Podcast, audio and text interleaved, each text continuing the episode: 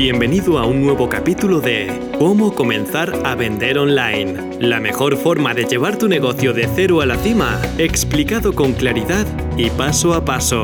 Estás escuchando a Pepa Cobos. Hola, soy Pepa Cobos y este es un nuevo episodio de Cómo comenzar a vender online. Hoy vamos a hablar sobre la web perfecta, sobre los mitos y las verdades que circulan por ahí. Y voy a empezar contándote que la web perfecta no existe. Y estoy absolutamente convencida.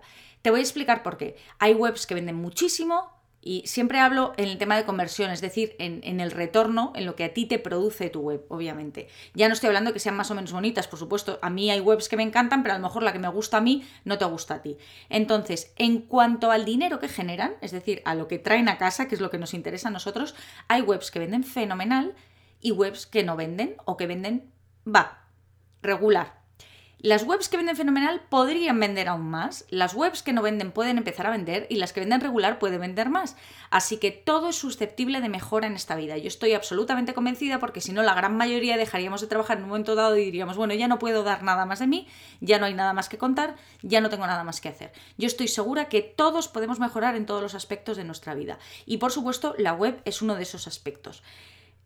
Eh, lo primero, cuando estás empezando un negocio, es otra de las cosas que me parece absurda y que está ahí mantenida y mantenida y mantenida en el tiempo, no hace falta que salgas al mercado con la web perfecta. No importa, sobre todo cuando no te estás jugando nada. Y te digo, ojo, no lo digo con frivolidad. Ya sé que cuando montas un negocio online te estás jugando dinero, estás jugando tiempo, estás jugando eh, tus ilusiones si quieres. Pero realmente al principio cuando esa web no genera es cuando tienes la oportunidad de jugar con ella, de probar y sobre todo de ganar por, tiempo a tus competidores. Si tú y yo estamos pensando los dos en una idea y yo salgo mañana y tú sales pasado, tú has llegado un día más tarde.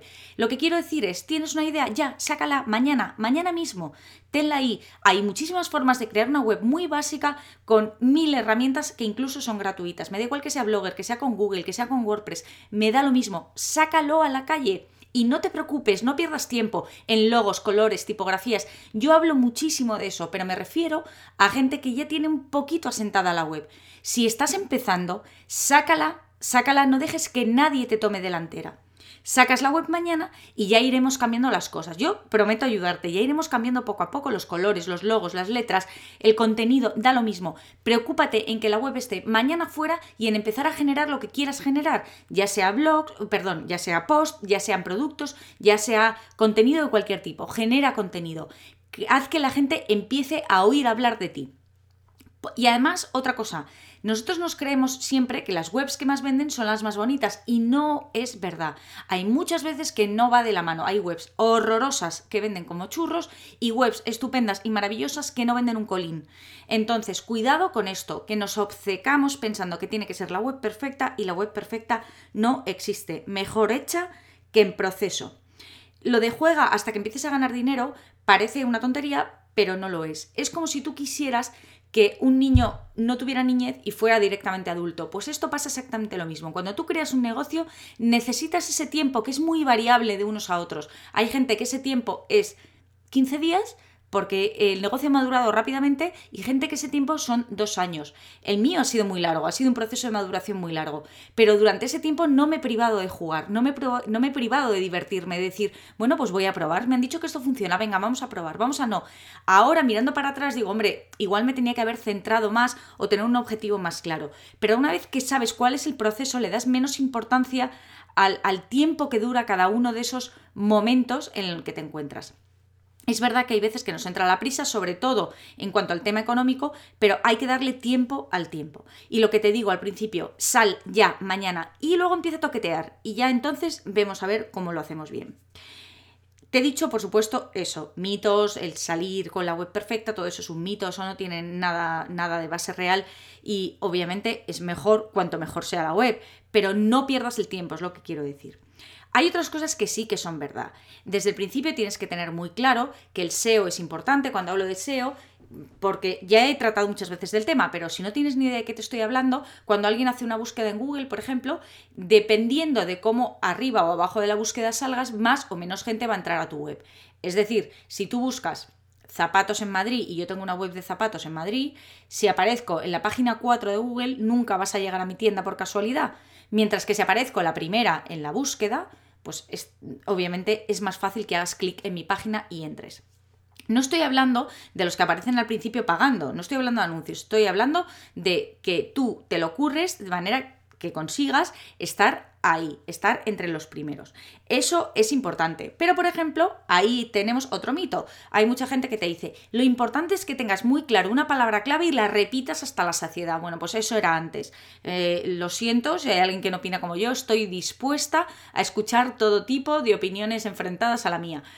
Eh, pero eso ya no es así. Tú no tienes que repetir, si yo tengo una tienda de zapatos, no tengo que repetir zapatos en Madrid, zapatos baratos en Madrid, zapatos baratos en Madrid, zapatos baratos en Madrid 17 veces en mi página web. No, lo que tengo es que crear contenido de calidad. Al final Google lo que hace es cada vez, eh, y esto al final da un poco de miedo, pero cada vez es más humano si me permitís esa analogía, ¿no? Es menos robot y más humano.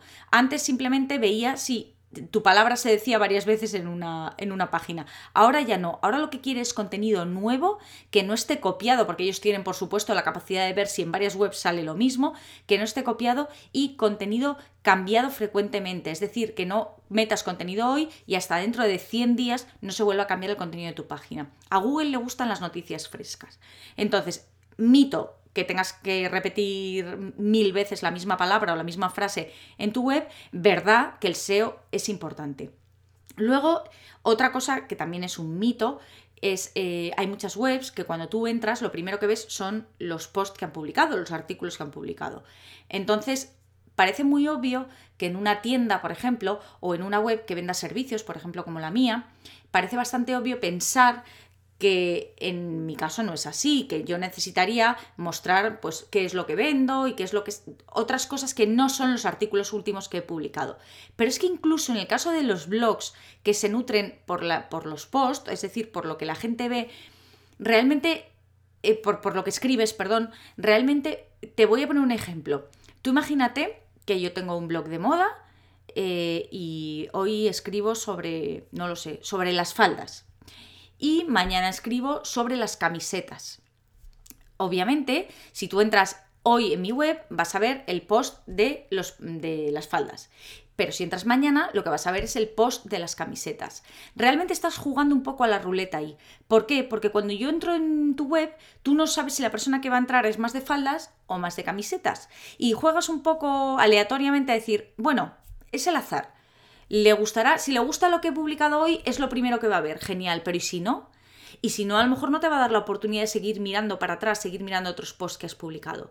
Igual es mejor plantearte la posibilidad de decir, bueno, aunque yo tenga un blog, aunque yo lo que venda eh, no sea un producto o un servicio, igual es mejor que mi página de entrada sea de otra manera, esté estructurada de otra manera. Esto no quiere decir que abajo no puedas poner tus últimos artículos, pero igual arriba tendrías que poner algo que fuera lo primero que quieres que sepan de ti cuando alguien entra en la página. Y ese es otro de los mitos que tenemos, pensar que tiene que ser muy bonito lo que ven por primera vez, pero sin contenido. Y no es verdad. Ahí es donde tienes que decir qué es lo que puedo hacer por ti. Si yo entro a tu página y tú vendes zapatos y yo estoy buscando zapatos, te los voy a comprar, pero solamente si sé que tú vendes zapatos. Y para eso tienes que poner en la entrada, vendo los zapatos negros de tacón mejores de España, por ejemplo.